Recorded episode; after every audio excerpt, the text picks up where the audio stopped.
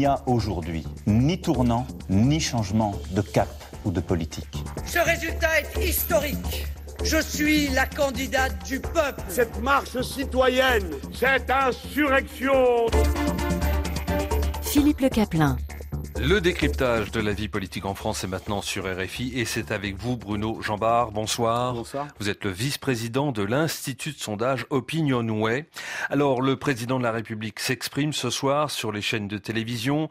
Emmanuel Macron aborde les questions d'écologie, de l'inflation, des migrants, de la réponse européenne qui doit être euh, donnée à l'afflux de migrants euh, sur les côtes italiennes puis sur l'Europe.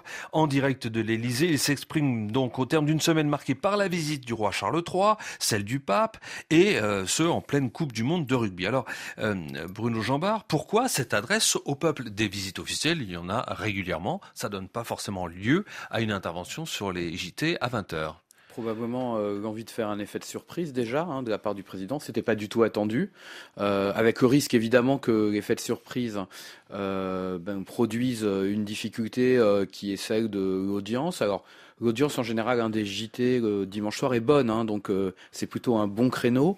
Euh, et puis euh, cet effet de surprise, ça évite d'avoir tous ces débats au préalable sur ce qu'il va dire, ce qu'il va annoncer, et donc peut-être de, de, lui permettre d'avoir une parole qui aura plus d'impact parce que plus inattendue euh, finalement par rapport à tout ce qui aura pu être dit dans les jours précédents. Cela dit, il s'agit d'une interview menée par euh, les présentateurs de deux chaînes de télévision et pas d'une allocution officielle, même si dans les deux cas, euh, ça se passe depuis l'Elysée. Oui, c'est d'autant plus surprenant cet effet d'annonce très tardif sur une interview qui généralement est préparée euh, assez longtemps en amont, euh, discuter, voire négocier au niveau des thèmes. Donc euh, ce sera intéressant de, de voir si justement ça, ça lui permet d'avoir un impact supérieur à ces dernières interventions qui étaient quand même, qui n'avaient pas permis forcément pour lui de reprendre la main après les difficultés qu'il avait connues. Avec euh, donc un président de la République qui euh, devrait commenter euh, les sénatoriales puisque les résultats sont en train de tomber. 170 des 348 sièges de sénateurs sont à pourvoir pour 6 ans dans une quarantaine de départements. C'est à peu près la moitié de l'hémicycle, hein, donc qui est à, renouveler. Un scrutin indirect hein, puisque ce sont les grands électeurs qui votent hein, et non pas l'ensemble du collège électoral, c'est-à-dire les, les, les, Français. Ce n'est pas une, une élection au suffrage universel direct. Charlotte Urien-Tomaca, vous êtes au, au Sénat pour RFI. Tout d'abord, parlez-nous du, du Rassemblement national. Oui, alors vous l'avez dit, un scrutin sans grand suspense pour remanier un Sénat dominé par une majorité de la droite et du centre, mais où les équilibres politiques devraient rester sensiblement les mêmes. Et c'est ce que confirment les premiers résultats euh, à ces élections, puisque la stabilité de la Chambre haute, euh, à l'heure actuelle, semble rester euh, avec un Sénat dominé par la droite. Mais le Rassemblement national, vous l'avez dit, fait son retour au Sénat. Christopher Chourek, candidat dans le Nord, fait son entrée au Palais du Luxembourg. Alors je le rappelle, Stéphane Ravier, ancien sénateur RN, avait rejoint le parti Reconquête, ce qui faisait que le Rassemblement national n'avait plus de sénateurs ici, donc au Palais du Luxembourg. Et une autre question qui se pose en ce qui concerne la France insoumise, va-t-elle faire son entrée ce soir à la Chambre haute? On aura les résultats dans, dans la soirée.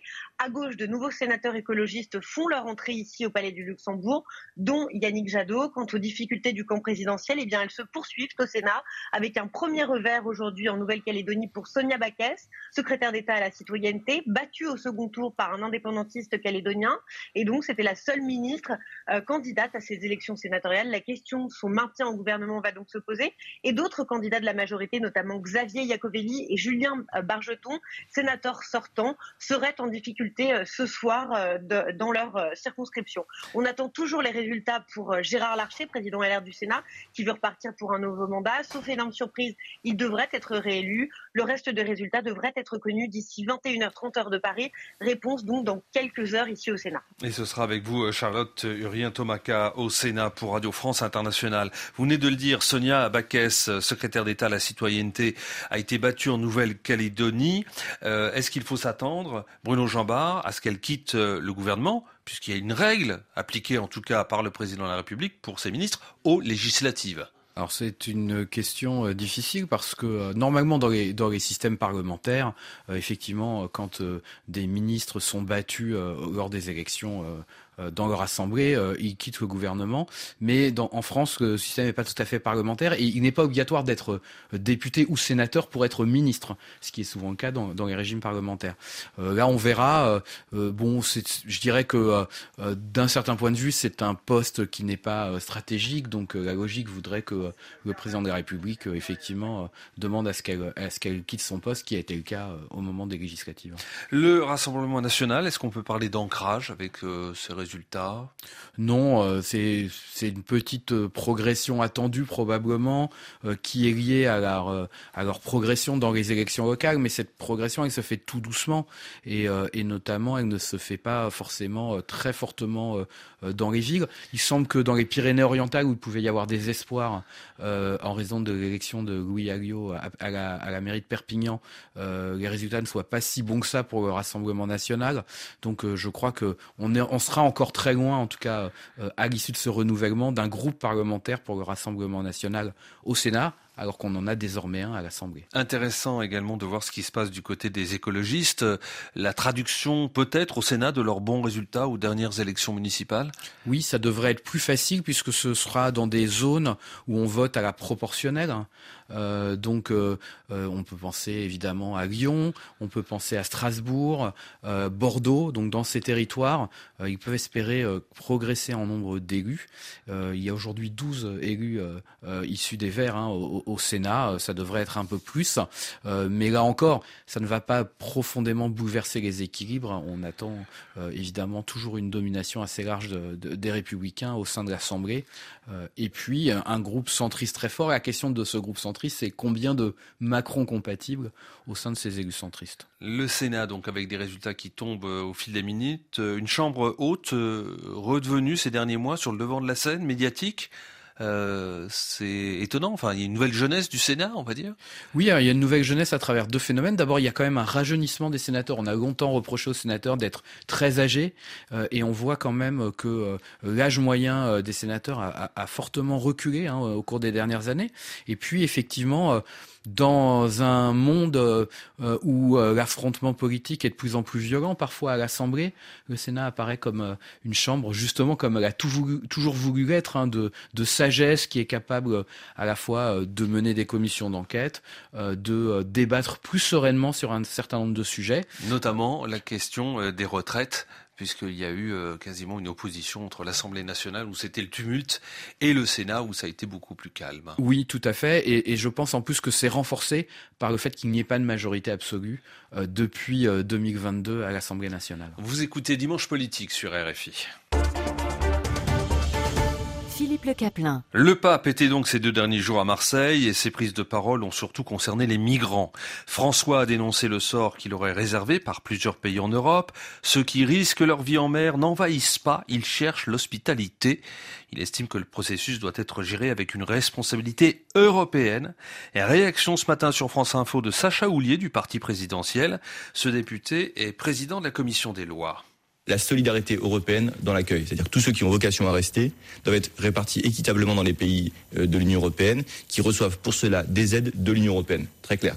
Tous ceux qui n'ont pas vocation à rester doivent être reconduits et reconduits de façon solidaire aussi par l'Union européenne pour qu'on arrête de s'envoyer euh, des gens qui finalement sont entretenus dans une forme de misère sur tous les pays de l'Union européenne et qui finissent par, rester. Tout ça, ne peut pas perdurer. C'est la raison pour laquelle est en préparation et presque même en phase de conclusion le pacte asile et migration au niveau du Parlement européen et de la Commission européenne qui permettra d'organiser cette solidarité. Autre commentaire, celui du président du RN, qui a d'abord déclaré que, je le cite, un pape argentin n'a pas conscience du problème de l'immigration aujourd'hui en Europe qui déstabilise les sociétés européennes.